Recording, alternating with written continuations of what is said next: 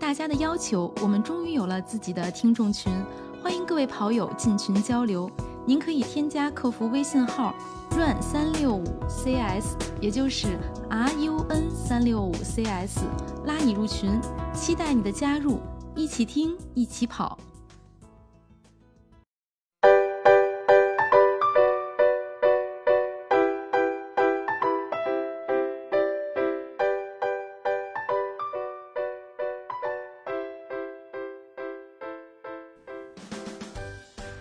欢迎收听装备说，我是王月月亮说啊，我是波小杨。呃，波小杨，好久不见啊，因为我也很长时间没有出现在装备说了。但是现在到了年底，大家都很忙啊，在奔波在各种各样的饭局里。我真的是刚刚推了一个夜宵过来的，嗯，过来录节目。所以呢，今天我们继续聊国产跑鞋的矩阵。今天主要是要聊安踏、必迈和三六一。呃，但是上一期呢，其实我们说了李宁，李宁马上要出一款新鞋，是吧，小杨？啊，对，已经上，就是没官方没有太推，但是在东京那个京东和天猫上已经能看到这双鞋了。就是上一期说的李宁的呃稳定稳稳定保护系列、稳定支撑系列的烈骏六第六代，最新的第六代。上一期稍微介绍一下，嗯啊，对，因为上一期我说是这个李宁的矩阵做的比较全面，它的那个呃稳定支撑系列一直在做，已经做到列骏五了。然后刚刚录完那一期，然后第二天我一看，然后网络上有一些信息，包括这个那一些旗舰店也上架了，就是它的列骏第六代。而且这个列骏第六代，我觉得它最大的特点是把传统的这种稳定支撑系列的跑鞋在足弓内侧。做一个硬质的材料的植入，或者是多密度很明显的一个多密高密度的这个支撑，这种方式呢，变成了，因为我仔细看了一下它的那个内侧的图片和包括网上搜了一些资料，它应该是等于通过中底的一个结构的变化，它把这个内侧的那个中底的材料上翻的非常高，然后有一点像，呃，就像比如说咱们家里那种沙发那个扶手。它翻起来出来一个高度的扶手，然后像一个侧墙侧墙一样的这样的结构，等于在正常的就比如说你是一个正常的不是外翻的那个步态，正常步态的时候，它对你没有什么影响，你也感受不到它的存在。但是如果是你需要呃是内是外翻，然后需要支撑的话，当你这个足弓往里侧倒的时候，它这个侧墙能帮助你扶正，起到这么一个支撑的作用。然后还有它再加了一个很小很小的在足弓位置。呃，延伸出来的一个硬质的塑料片儿，但是相比烈骏五代，它这个硬质的塑料片儿就小了很多。这样做可能就是我觉得应该是能把这种异物感，就足弓的那种顶角啊，或者是那种硬质的异物感的这个影响减到最小，同时重量也能有一定的降降低，因为它毕竟是那个硬质材料的重量，它肯定不如泡棉的重量，泡棉的更轻嘛，所以它通过结构上的设计，然后。然后让这双鞋的，呃，功能能达到一样的功能，然后重量上更轻，同时我觉得它可能还有还有更大的包容度。就即使我不是外翻，不需要支撑，但是我穿这双鞋，我可能看中它的这种高缓震的性能，但是我穿这双鞋，我也觉得不不会觉得足弓有不舒服的感觉。同时，如果比如我踩到一个不太平整的地面，我脚往里翻了，它这个侧墙的结构又能帮助给我一个保护。所以我觉得就是这是，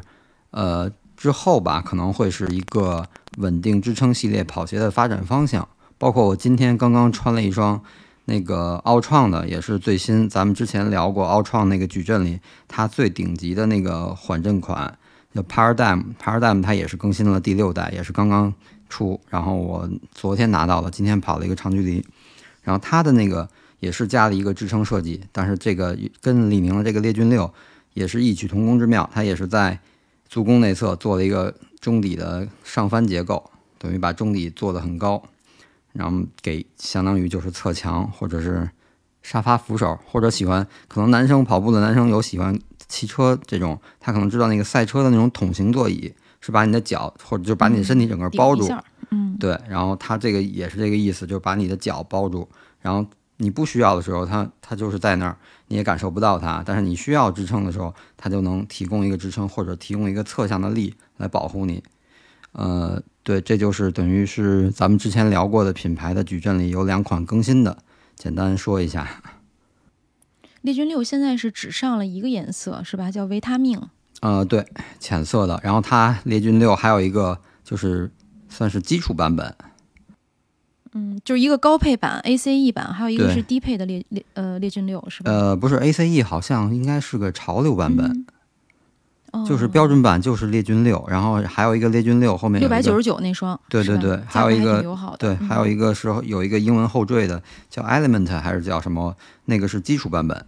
那个就是、嗯呃中底翻的没有那么明显，然后也取消了那个硬特别小的那个硬质材料，但是呃基础的这个整个设计的感觉是一样的。可能相对，如果体重轻一点的那种外翻，可能选那个基础版本就足够了。嗯，啊、它基本是这样。李宁的鞋还都挺有意思的。猎对骏应该之前是是吕布的马。好像好像是，就是嗯，反正李宁一是这个名字，二是说它最近从绝影开始嘛，它就是有一个标准版本，然后有一个基础版本，就是根据个人的需要，可能有的人真的是这个体重或者那个跑的跑量，没必要去上那个最贵的版本或者最顶级的那个款，所以他可能选基础版本会更实惠一些。然后包括从绝影一直延续到猎骏，都保持了这个。嗯，那好，我们聊今天的这三个品牌啊，先从安踏开始。嗯，对，安踏最近也是，嗯，很火，然后 整个集团也收购了很多品牌，然后曝光率也非常高。其实安踏它现在的主要科技也是咱们之前聊过的那个氮科技，在超在这个中底的材料里注注入氮气，然后达到一个更轻量化，然后更回弹的效果。然后它现在顶级的那款氮科技也是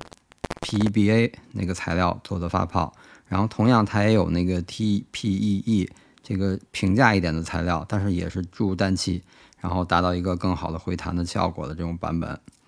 然后它那双呃，就是现在大家能买到的顶级的，就是 C 2 0 2 GT，就是比赛竞速款。像虽然在前一段那个岳山向海海南内战曝光了它的202 GT Pro 版本，但是现在暂时还见不到实鞋，我也没摸，我也没见过，不知道跟这个现在能买到的 GT 有什么区别。应该差不多吧。它现在真的是很多人都会跑者都会迷信说精英的跑鞋是定制的，但其实有很多精英的跑鞋和我们大众跑者能够在市面上买到的，就是大品牌的，啊嗯，其实基本是一样的，是吧？呃，对，大部分是，除非真的是太精英的运动员，可能会有一些脚型针对脚型上的这种这种定制，但是整体的科技上可能应该是差不太多。嗯，对，然后等于这个 C 2 0 2 GT，它实际上是等于上下两层泡棉，然后中间加了一个 3D，就是有一定造型曲线造型的 3D 碳板，然后说是这个 3D 的碳板可能更贴合足部的曲线。然后上下两层泡棉，上层是四十度，然后给一个柔软的脚感，然后让可能穿上去之后第一感受是很柔软。下层这个硬度是五十度，它是第一是稍微硬一点，回弹反馈更好，同样也更稳定。等于通过这种上上软下弹，然后加上中间的碳板提供一个推进，然后整体我穿下来这双鞋，就是我对这双鞋从最开始的第一个配色。然后我就觉得脚感挺好的，但是它第一个配色是后跟的包裹做的有一点不足，它在嗯第是第三个配色可能稍微修改了一下，等于第一个配色是呃一双那种浅绿，就是带一点绿色的，然后还有一个心跳版本的那个特别版，这是两个配色。它第三个配色是奥运的一个白金配色，那个配色的时候我看后跟就已经做了修改，它整个后跟的包裹就从两个小小的泡棉变成了一整圈，就一条整个包裹住跟腱的一个泡棉，然后就等于把后跟有点掉跟不跟脚的这个问题解决掉了。然后个别人反应尺码偏大，但是我觉得偏的不是很多，就是我要选小一码，可能我会穿着有点紧了，所以我觉得还是属于正常。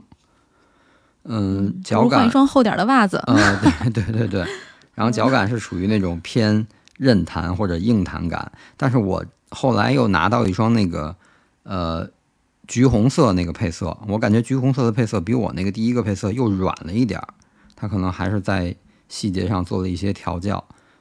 嗯，但是整体上还是属于韧弹的感觉。然后，反正我觉得，如果穿它跑速度，虽然可能鞋稍微有点重，嗯，就是跟 Next 比可能是重了一点，但是训作为训练的话，跑速度训练或者跑比赛都没问题，都还挺舒服的。嗯嗯，然后这是安踏现在目前大家就是能买到也是最常见的一个顶级的比赛竞速款式。然后它的矩阵往下走是一个竞速训练款，叫马赫。呃，马赫其实就是用的鞋面的材料选的非常轻，然后定位就是速度训练，呃，间歇跑和节奏跑都可以应对。然后这款鞋基本上在大一点的安踏店都安踏的店销售零那个零售店都能见到。然后它整个包括它鞋底的那个呃橡胶的纹路和设计都跟 G 二零二 GT 很像，等于它就是遗传了二零二的基因。然后作为一双呃日常训练，就是作为间歇训练或者速度训练。包括节奏跑都可以，嗯，还是怎么说，价格也比较实惠。我觉得作为一个速度训练鞋或者竞速学那个训练鞋还是不错。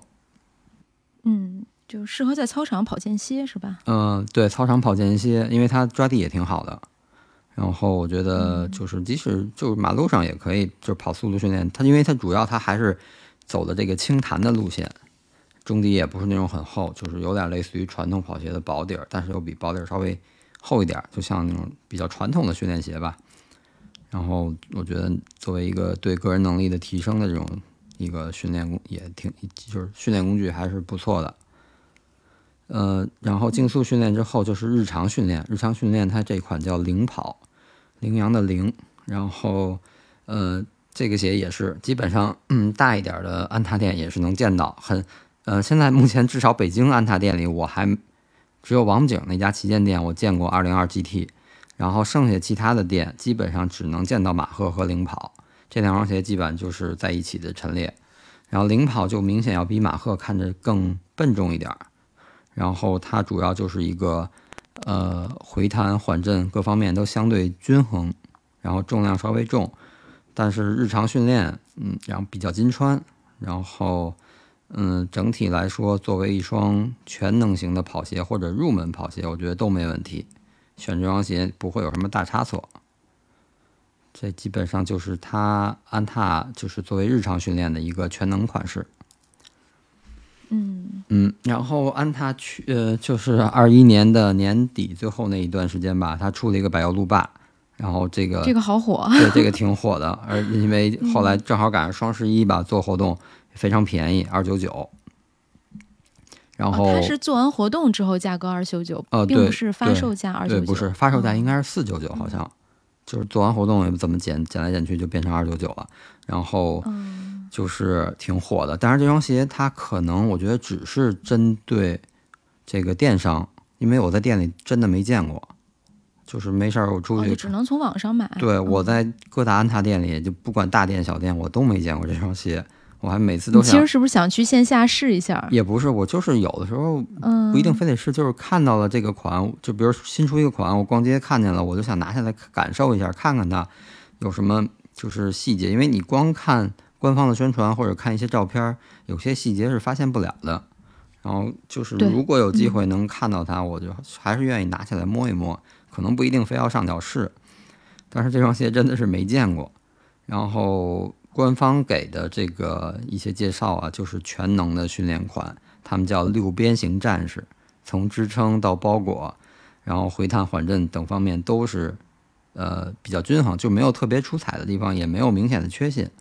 然后价格又非常具有性价比。但是它因为安踏之前有一个篮球鞋的产品线叫水泥克星，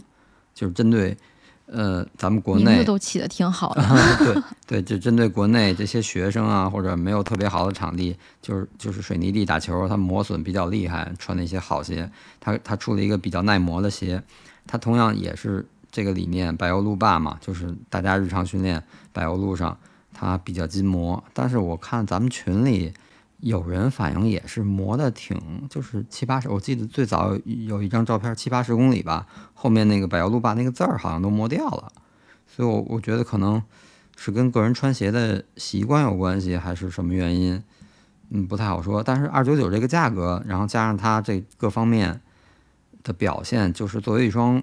训练鞋，应该还是没什么可挑毛病的地方了。觉得还是可以的，而且百欧路霸现在出了新的春夏款，就是鞋面做的更薄，然后配色做的更亮，有一个白色，然后点缀一点点蓝和粉的颜色，特别好看。我有点心动，我说深得直男的喜爱。我觉得那个配色真的挺好看的，而且加上可能它那个官方的效果图修了修了一下，确实比饱和度比较高，然后比较艳丽。嗯。等于这是百欧路霸，然后在百欧路霸之后，就是最近这段时间，它又出了一个款叫创二点零 Pro。呃，创这个系列，它一点零的时候，它应该是跟咕咚合作的，然后通过咕咚的那个 App 上的大数据，然后分析了说，呃，绝大部分普通的跑者都是后跟落地，所以他把他当时一个。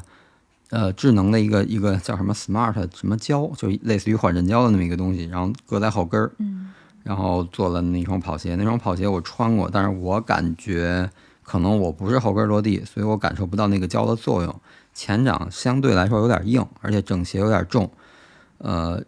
真的可能就是作为一双入门的跑鞋，它的保护稳定相对稳定一点，然后保护性也好一点。可能作为一个日常入，就是刚刚入门，然后日常就跑个三五公里这种，可能穿这双鞋比较合适。然后对我来说是不是很觉得那双鞋不是很舒服？然后之后它直接就是好像出过创一点五，但是那个改进不大。然后这双创二点零，然后也是分一个 Pro 版本和一个基础版本。呃，Pro 版本就我感觉是非常好，它是那个用了 T TPE 的那个材呃材料。做了超临界发泡，就是软弹度就非常高，然后等于就是我觉得，呃，怎么说，在那个，在在基本上是在目前来说，就是入门的这种大高缓震大体重这个跑鞋里面，这双鞋算是舒适度比较高的，等于也是就是氮科技，然后它的这个回弹和反馈，包括缓震都特别舒服，然后。它足弓内侧也是像那个我刚才提到的猎骏六一样，有一个上翻的设计，能提供一定的支撑的功能。等于它的定位也是，就是作为国民跑鞋，入门跑者、大体重跑者，十 K 之内，就是这种十 K 之内吧，不管是有氧跑还是慢跑、健康跑，基本都没问题，都非常合适。嗯，日常跑步，嗯，初跑者日常跑步和走路。对对，然后它的那个基础版本，呃。基础版本就是这个二点零 Pro 是六九九，基础版本是四九九，差距在于，呃，Pro 是那种编织的飞线的那种鞋面，可能那个弹性更好，包裹更好。然后中底是那个氮科技的超临界发泡，然后软弹度也非常高。然后那个基础版本就是传统一点的那种网面的鞋面，然后中底也不是超临界发泡了，就是它之前的那个 Flash Form 的那那种科技，但是。呃，就是看个人需求吧。可能我觉得，呃，那个那个呃基础版本我是没试过，但是我我觉得可能至少相对来说，如果你体重没那么大，然后可能真的就是一双，就是作为一双休闲啊，或者偶尔跑一跑，可能选那个基础版本也没问题。但是作为打算认真的跑步，然后刚刚入门进行一个呃想坚持一个做一个训练的话，我觉得这双 Pro 还是挺合适的。嗯嗯，然后，呃，这个下面这双鞋是我从一个安踏的朋友的朋友圈里看到的，他说发现的，对，发现的。然后他是说这双是整个安踏跑鞋里的销量冠军，包括他自己都没想到。但是这一段时间，他我我我不知道他是是取的是双十一的销量，还是说整个这一年的销量，还是某一段销量。然后就是这双 C 三七二点零。就是 是是安踏跑鞋这个产品里的销量冠军，然后销冠对，然后整体的，因为它是就是给一双给一个入门的那种人作为做提供的一双跑鞋，所以它的第一感觉就是让你觉得舒服，然后脚感非常柔软，然后让让你穿上就不想脱的那种感觉，然后健康跑啊，日常穿着都没问题，休闲什么的，包括上班通勤。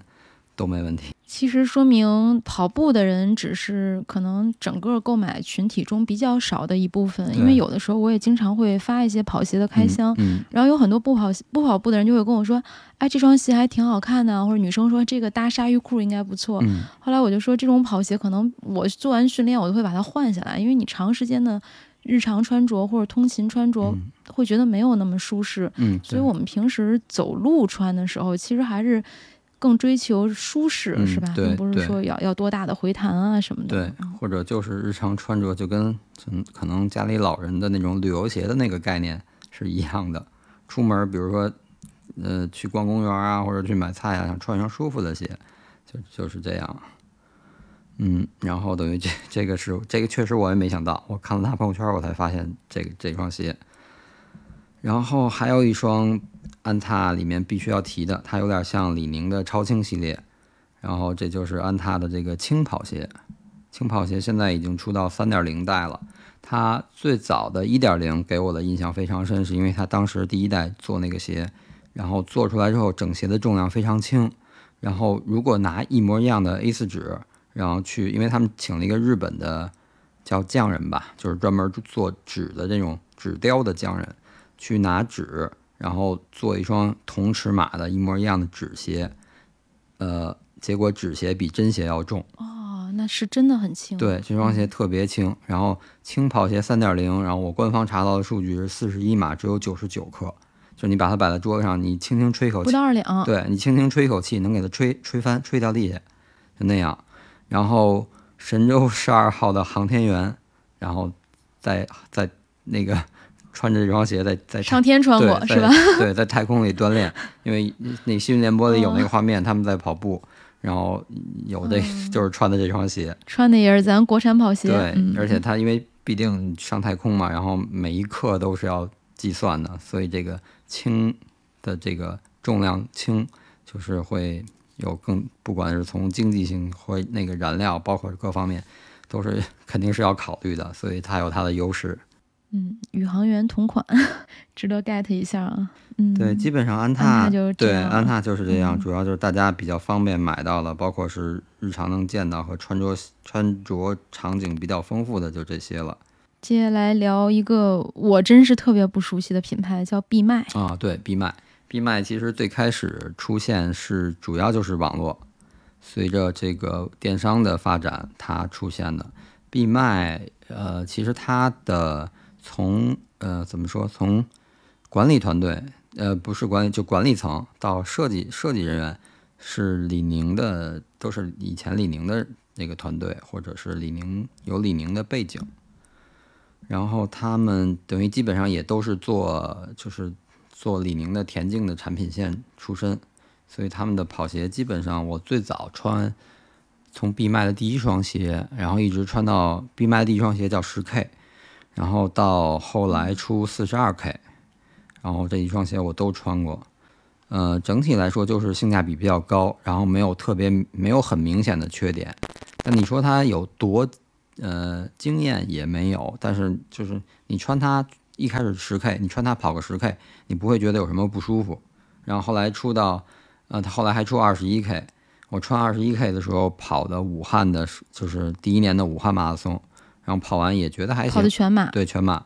然后跑跑完也觉得没太大问题，但是唯一就是可能鞋有点重，因为它还是相对整个当时的那个设计是相对比较传统，有点像以前的亚瑟士的卡亚诺的那种风格，就是鞋面都是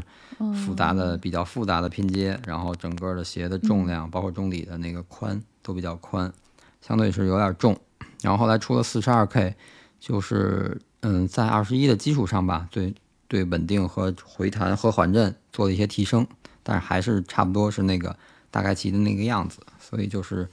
呃性价比高，然后相对来说性能没有那么那么拔尖儿，比较中规中矩，但是也没什么毛病。其实没什么毛病已经挺难的了。嗯，对对对。呃后后续之后可能就是接触了，可能我随着个人能力提升，就开始穿一些轻量化的竞速鞋，穿闭麦穿的就少了。然后，但是闭麦从去年吧，我觉得挺火的。他出的那双惊叹的碳板跑鞋，我觉得还是挺火的。然后朋友圈包括那个比赛，有的时候看到穿这双鞋的人还挺多。它还是等于是那个性价比比较高，价格不太不太不太贵，八百多块钱，然后可能做完活动打完折就六七百左右，然后一双在碳板鞋里不算贵的。对对对，全掌的碳板，等于它现在最新的版本叫惊叹 Plus，其实跟它的精碳点零区别不太大，就是基础上进行了一些小的调整。嗯，全掌碳板，然后也是那种 PEBA 材料的超连接发泡。然后因为我没穿过，所以不太好说。但是从就是整从简单的看上，就鞋面也是那种超薄的一层的鞋面，然后中底也是弧度比较翘，追求一个滚动自然的这种流畅感。然后应该是，嗯，没穿过不太好说。但是它整体的设计理念啊，都是和这个现在其他品牌第一梯队的那种竞速碳板鞋是一样的理念。哎，我发现现在产品起名儿都有点像手机靠拢，什么什么 Plus，什么什么 Pro，对，是吧？很多品牌都在这样起名儿。对 嗯对，然后这是它的就算是比赛竞速系列的碳板鞋，然后它后续它下面有一个四十二 K PB，就是在原先的四十二 K 的基础上，然后做了一些轻量化的优势优化，然后六毫米的落差，前掌是用的那种 PSD，就是比较传统，就像虎走的那种很硬质的颗粒，抓地非非常好。然后它的确实很轻，八码八号等于就相当于是四二左右吧，是一百八十五克。嗯，男鞋了。对，嗯就是一百八十五克，我觉得就算是比较轻的了。然后我觉得，如果要是按这个换算的话，差不多半个码的话，应该是五克左右。那换算到我穿的九点五码，可能也就两百克左右。嗯，就我觉得比赛鞋两五就是九点五码，四两的样子。对，嗯两百克左右算是比较轻的了。然后为全马打造，等于它就是，如果它要跟惊叹来对比的话，它可能就是更更传统的那种薄底儿的，因为而且它是六毫米的落差，落差低，然后鞋底儿比较薄的那种传统的竞速跑鞋。那就看跑者的个人习惯了，可能有的人就不习惯穿碳板鞋，可能就穿这个，或者是在日常拉一些长距离，或者是那种有一定速度要求的长距离，然后嗯不太穿碳板，不不太想穿碳板的情况下，选择这款鞋。嗯，嗯，然后它下面是轻有一个轻量训练鞋，就四十二 K Light 狩猎，它还起了一个中文名儿叫狩猎。啊、这双鞋、嗯还挺好听。对嗯这双鞋其实就是性能比较均衡，我觉得作为一双就是进阶跑者的日常训练和全马比赛都可以选择。它相对就是没有那么极致的轻量化，但是稳定啊、保护啊各方面都比较均衡。日常训练它也比较耐磨，所以就是包括你去跑个马拉松，可能比如三三零或者四零零左右的，你穿它跑个马拉松也没问题。嗯嗯，等于这是算是它的比赛和轻量化训练鞋的这个矩阵，然后它真正的这个缓震保护这块呢，它现在是呃叫后道远征者三点零。其实它的矩阵稍微有点乱，它最早有一个后道，然后后道后来又推出了一个远征者，远征者然后又一二三这么往下分。它现在其实在这个缓震保护里面，最主打的就是这个远征者三点零，等于做了一个轻量化的设计，鞋面也是做的比较简单一点，然后尽量做的轻一点，然后鞋底是那种一看就是厚厚底儿鞋，就有点像 Hoka 这种厚底儿，然后适用人群非常广泛，入门跑者、大体重跑者，然后即使是进阶跑者，作为一个长距离训练或者放松训练，穿这双鞋都非常合适，就是这么就不沉的厚底鞋，对是吧？对对对，嗯，嗯，我觉得反正看上去，而且这双鞋看上去还挺好看的，没有那种厚底鞋那种笨重感。即使可能日常穿，我觉得自带增高效果还挺好的。就很多人都需要哈。对，我觉得现在就是厚底鞋，好像有的有些品牌的厚底鞋作为一种呃日常的潮流鞋来穿，搭起来也挺好看的。对，很多人都会选，甚至我身边有很多一米九的男生，我都不知道他们为什么平时喜欢穿那么厚底的鞋。就是本来之前大家身高都差不多，对吧？嗯嗯再高不都是一米多，嗯然后人家穿上之后，就跟你不是一个量级，人家变两米。缓震保护系列再往下走是一个四十二 K 千里，它就是等于没有厚道那么厚，提供一个中等的缓震能力，然后同样性能比较均衡，然后脚感柔软适中。我觉得入门跑者作为一双训练鞋，这个要比厚道便宜一点儿，然后作为一个入入门的款式还是不错的。听起来也能跑挺长的路哈，嗯千里。对对，然后在下面是它十 K，十 K 等于就是我最早穿过的那个十 K 的系列的延伸，它现在叫十 K Light，等于全全编织的鞋面，基本上用全编织鞋面，就整个鞋的重量就会下降一点，就不至于那么沉。然后它的中底呢，我看了一下，跟我之前穿的那个十 K 的中底差不多，等于感觉就是还是会比较。就是比较稳定，因为我之前觉得穿那个十 K 最大的感觉就是它前掌很宽，相对会稳定一点儿。然后，呃，它也是上面下面是两种不同的那个密度的材料，然后整个穿起来是刚一穿是有点软，但是你真正跑起来之后，它又能给你一个很稳定的支撑。所以我觉得这双鞋就是十公里左右的健康跑还是没问题的。适合正常体重跑者，对对对，正常体重是吧？咱大体重，咱不就穿厚道啊、远征者对对对对，大体重就穿那个了。嗯，然后 B 迈也是，B 迈还有一个稳定支撑系列，它叫四十二 K Pro 潜能。那个鞋，呃，我记得我不知道它是不是每个版本都那样写了，但是它有一个最开始首发配色的那个版本，在鞋底内侧写了一个四重密度，就是用了一个字体写的四重密度，还挺好看的那个字体。然后就是整个它这个鞋，呃，中底运用了四种密度的材料，做了不同的功能性的这个区分，就兼顾了支撑和缓震。然后中底也植入了一个稳定片儿，然后在足弓内侧也是那种做的那个材料，一看就明显很很高密密度很高，然后能提到一个支撑的效果。所以就是我觉得，嗯就是反正现在我基本上说这个跑鞋矩阵，一说到支撑稳定系列。就还挺挺感兴趣的，因为我觉得越来越少的很重要，对于跑者来说，对它是必怎么说是一个必须要有的产品。然后，但是越来越多的品牌去忽视它了。然后，但是随着这个觉得猎骏六的，包括这个 Paradigm 六这些的出现，它可能又走了一个新的思路，就是不不一定非得要用一个很硬的材料去支撑它，它可能通过。就随着科技和材料的进进化，它可能通过一些设计和结构就能把这个问题解决掉，然后就可能会更好。就是如果你需要它，它就起作用；如果你不需要它，它也不影响你。我觉得那个这个新的方向还是挺好的。嗯，但是基于呃，就是基本上现在我看了闭麦的旗舰店，包括它官方的一些呃新的宣传，可能主推的现在就是这些款。但是基于它的呃，这个创创立的品牌理念和他这些从设计师，包括到管理层，这个从李宁，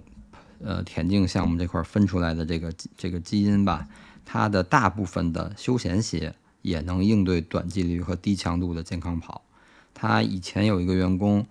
嗯，就是测试他们一双休闲款的跑，就是休闲鞋，就有点像复古鞋，就像纽巴伦五七四那种鞋。然后为了测试那双鞋，在长公园跑了一宿，跑了一百公里，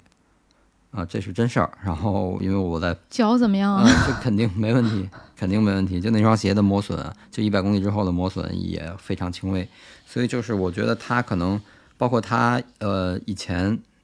嗯，就他们的员工每周还有一个最低跑量，就像可能像一个工作量一样，就强制你每周你要有一个跑量。然后，所以就他就是鼓励他们的员工都去跑步。可能你真的跑了，你可能才会知道跑者到底需要什么。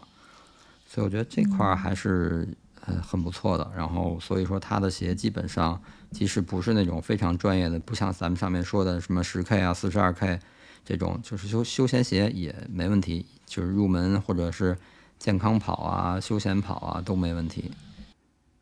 其实我觉得，只要你跑得足够慢，或者跑量，当然那个肯定是一个非常厉害的跑者，他能跑一百公里一宿。就正常的休闲鞋、复古鞋，其实问题不大。因为今年也是另一个国产品牌，然后他出了一双潮鞋，是一双复古小白鞋。他当时也跟我说，他说我希望你拿这双鞋去做一个跑步的测试，但是他没有那么丧心病狂，他只要求我跑五公里。后来我就跟他说，五公里可能还好，就是。就对于我们来说，如果就是女生来讲，你可能你你让我穿个皮鞋，就不是很夸张的那种大高跟儿，我可能也能 跑五公里。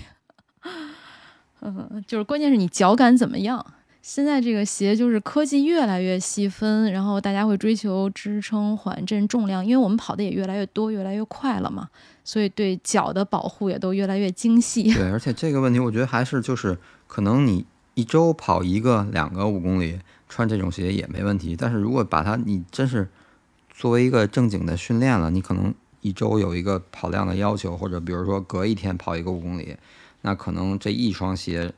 就可能，如果穿久了，你在就比如穿了几百公里之后，你还不去换，你觉得它还没破没坏，你还不去换它，那可能就会有一些受伤的隐患，可能它的支撑啊或者它的缓震已经到极限了，已经踩瘪了，然后可能就会有一些问题，就是包括我听说过有的朋友跑鞋穿到八百公里之后。如果他不淘汰它，继续穿这双八百公里加的跑鞋，他就会明显觉得膝盖或者是脚踝哪哪有会有不舒服的感觉。那我觉得可能就是就没有回弹和缓震对，就是这双鞋可能到它的这个寿命极限，需要换鞋，它提供不了最初的那种缓震的保护了。嗯，就是会真的是跑者不停的在进阶跑鞋，所以也一直在嗯进步。对。行，这个闭麦基本上就这样。闭麦其实还就是属于一个怎么说，还是属于性价比比较高吧，因为它呃之前还开过一些实体店，但是现在陆续可能北京的实体店都很少，朝阳公园可能还有一家，但是其他的地方的实体都就是北京其他以前我记得西单西单商场也有，但是现在西单商场那个没就是关了。朝阳公园应该是一直有，然后现在只能是去朝阳公园跑步的时候顺道试一下。看，包括它还有一些服装类的产品也还也还可以，就是性价比比较高吧。作为毕竟它也是，呃，怎么说？作为一个专门设计作为跑步运用的一些产品，可能它对跑步上这一块还是有一定的独到的专业性或者怎么说。然后，所以如果是。跑步啊，或者是一个入门的，其实选它的装备一开始还是属于比较实惠、性价比比较高的一个品牌。嗯，那接着咱们聊三六一。三六一那就是飞然 PB，我觉得这个去年这双鞋曝光率也挺高的，包括李子成穿它拿过，应该是拿过无锡对对对，哦，我觉得无锡马拉松冠军。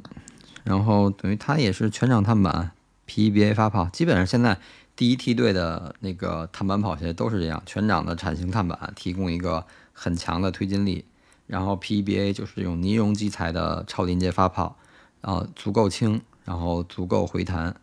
所以给一个非常好的能量反馈。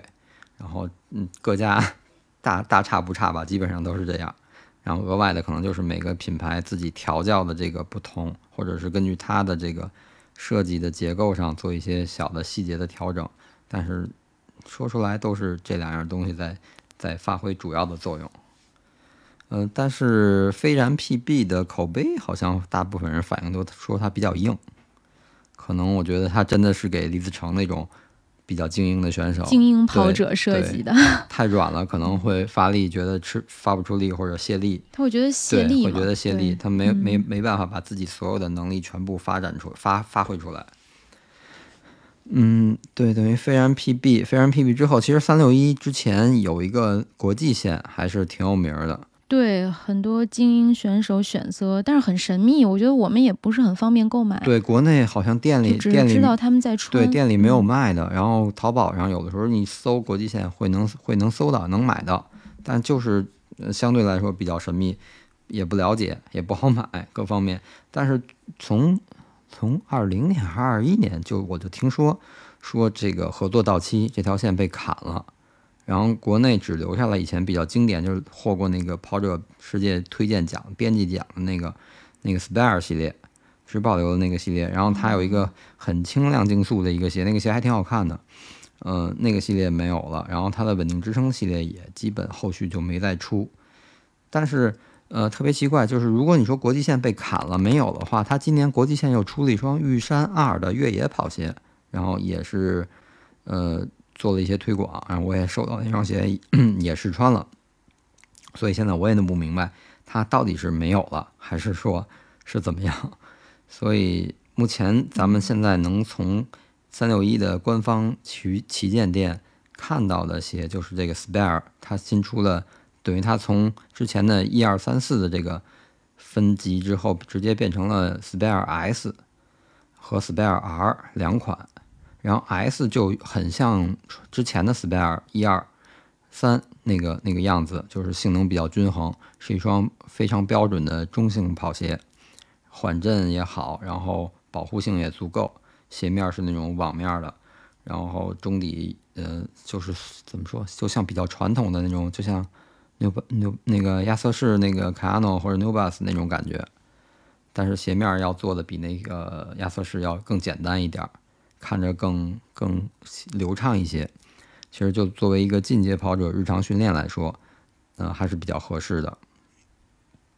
然后它那个 R 呢，其实两个鞋在中底上看起来用的材料是一样的，只不过 R 的前掌设计，它把前掌前掌做了一个额外的那个泡棉的填充。它官方讲这个 R 更适合前掌跑姿，S 更适合那种。流畅的跑姿，就如果你你是那种后脚跟过度的那种滚动式跑法，那可能你穿 S 更合适。但如果是相对前脚掌落地的，可能是穿 R 更合适。但是两双鞋其实我仔细看了它，呃，旗舰店的介绍，它微信公众号的介绍，两双鞋描述的真的都是一模一样。然后查了一些，就是 R 稍微硬一点儿，适合前掌，对对对。然后 S 是更均衡一点，更软一点。然后而且 R 稍微更轻一点，更透气一点。嗯，基本上就是这样。等于是这两款现在是它就是算是国际线上保留下来的这个 Spare 系列的一个延伸。然后它还有一个 Moraki S，Moraki S 它但是只有一个 S，我不知道为什么加了一个 S 的后缀，是慢跑的意思吗？那不不太了解了。但是这个其实就是作为一个入门跑者的训练鞋了，它相对来说就是脚感嗯比较适中吧，不软不弹，就比较中规中矩。然后入门跑者穿它作为一个日常的训练，然后可能保护啊也有，缓震也有，就是主要是它。确实没有太多的介绍，这个也太难见，太不太常见，这个款不太好描述了就。然后它下面就是有一双类似于刚才提到，我觉得它的定位可能就有点像刚才说那个安踏的 C 三七那个款，它这个鞋叫三泰，嗯，就是缓震跑鞋，它它确实明显就是明确定位是一双缓震跑鞋，就是算是跑鞋这个产品线里的。然后呢，脚感软弹，就是。让你一上脚一试穿就能抓住你的那种那种脚感，讨好你。然后呢，中足部位有一个很大的一个 TPU 的支撑片儿，就说明这双鞋的至少它的抗扭转和稳定性是没问题的。所以说，即使是就是入门跑者，然后体重不是很大的跑者，日常穿啊、休闲跑、有氧跑都没问题。所以这双鞋我觉得也是就是属于算是三六一打开市场或者占有市场的一个款式，就是靠它去。让更多的人去接接受三六一这个品牌，因为确实穿着舒服，然后价位也不贵，嗯，然后穿着场景比较丰富，日常啊，包括包括包括那个 C 三七，包括这双三泰，我觉得就包括一些学生上体育课穿这双鞋都比较合适，因为它体育课多少钱呢？咱说一下，咱不能光说不贵，咱得说说多少钱。三泰现在一双多少钱？嗯，做完活动可能就是三百多块钱，应该是差不多。作为学生来讲是比较好接受的，对对，主要是它可能各方面性能相对均衡一点，就是你体育课嘛，然后什么什么运动可能都要涉及到，但又不是说那么极致，然后所以说穿它可能上一些体育课，我觉得还是不就是还可以，可以的，没问题，嗯。其实就是说三六一的那个国际线之前有的时候不好买。没引进到国内，然后现在对，就是大家都知道，但是又不知道怎么去买。对对，然后现在其实渠道丰富了吧？不管是国内的电商的平台越来越丰富，还是说海淘的这些东西，反而它倒没了，还是挺可惜的。主要是那个时候没有那么多好的跑鞋，对，所以我们总是在对总是在去探究，就我能不能买到更好的跑鞋。但是现在其实有很多。嗯，设计很好，科技感很强的跑鞋，已经大家都很便捷就能够购买到了。对。然后三六一其实它也是有一些入门款，就比如它最近推的翼刃和爆墨这两款，就是我看了一下，也就两百多块钱。然后因为每家都有自己那个所谓自己独特的那个中底配方或者中底科技，它就是基本上都是软弹，然后嗯，如果你是那种没有太多配速要求，没有什么很很高的强度要求的慢跑，或者就是放松跑、休闲跑、遛弯那种，就穿这种鞋都没问题。至少它是一个呃非常正经的运动鞋，它是适合一个运动的。对你不像说你可能有的人穿个，我见过有人穿板鞋去跑步。那我不知道他的感受到底是怎么样，对，但是我嗯我是不太建议他，确实他从无论从缓震，容易受对啊，伤呀。从缓震嗯从支撑上可能都差一点，包括他板儿鞋的那个大底的纹路上的防滑，可能可能你在真的在柏油路上或者在公园路里跑，你觉得它不滑，但是如果万一有一天可能哪儿有一点水，你不小心踩到水了，或者说现在有些地方会会刷那种标志线，它刷的那种漆是很滑，就跟我今儿今天跑二环，然后在那个金融街，就复兴门到呃车公庄那那不是到到月坛北桥那一段儿，呃，它可能是做了一个那个步道的划分，等于那正常的那个人行便道的地砖，它有一半是涂了那种灰色的漆。其实地砖儿不滑，而且很对，其实地砖儿本身不滑，而且地砖儿现在咱们换的那个地砖儿就是透水性非常好，下雨的话很快就把水吸干了。然后今天下雪，那个水就在上面，那个那个灰漆特别滑，就真的跟溜冰一样，不敢踩。然后我觉得就这种可能，就是如果可能你要穿一双板儿鞋，可能你每天都跑，不下雨或者不下雪没问题。但是你赶上万一有点水，即使不是下雨天，可能那儿有一点存的积水，然后你不小心踩到那儿就会很滑。但是如果是一双稍微专业一点的跑鞋，可能能避免这个问题。嗯每天都跑的人一定不会穿板鞋的，我觉得 是吧？但是这不好说。之前来我们 跑者日历录录节目的王连正，嗯他说他最早跑步的时候穿篮球鞋跑，我当时就想这得多沉呢，每一个对，我经常在我家后面那个嗯小公园跑步，然后有一个有有一个大姐，就是也是经常跑，夏天老能见到她，呃，就是穿一双帆布鞋跑，就是低帮的，还不是那种宽，给她听我们的节目，对，她就老穿一双帆布鞋，但是我我看也是经常能看到她，嗯，然后跑的配速也不慢，然后我觉得可能还是跟每个人的身体能力和身体情况有关系吧。总是有特殊的人嘛，嗯就像我们看到有赤脚跑啊、嗯拖鞋跑啊，就是总是会有人有那样的天赋，嗯，是不是？咱介绍完了，国产跑鞋里面这块儿就差不多了。通过这两期吧，把国产现在国产跑鞋、国产品牌里面怎么说，就是从这个推出了碳板竞速跑鞋，包括一些像必迈这种更大众、更亲民一点的品牌，基本都聊到了。然后看看，嗯、听众朋友们或者群里的朋友们还有什么特别想听的品牌，可以给我们留言，然后咱们再考虑看看说说一些哪些。然后我觉得路跑鞋矩阵这块儿好像就差不多了，再有就特别少见了。其实我之前想总结一下那个昂跑，就是欧恩的那个那个牌子，嗯，但是那个牌子我真是到现在还没有再琢磨明白。其实它的它的科技其实不是很复杂，就是那那个类似于拱形啊或者是 O 型它的那那种小模块儿，但是它通过那个模块不同的组合排列，然后达到不同的功能，甚至说那个模块儿就是那个，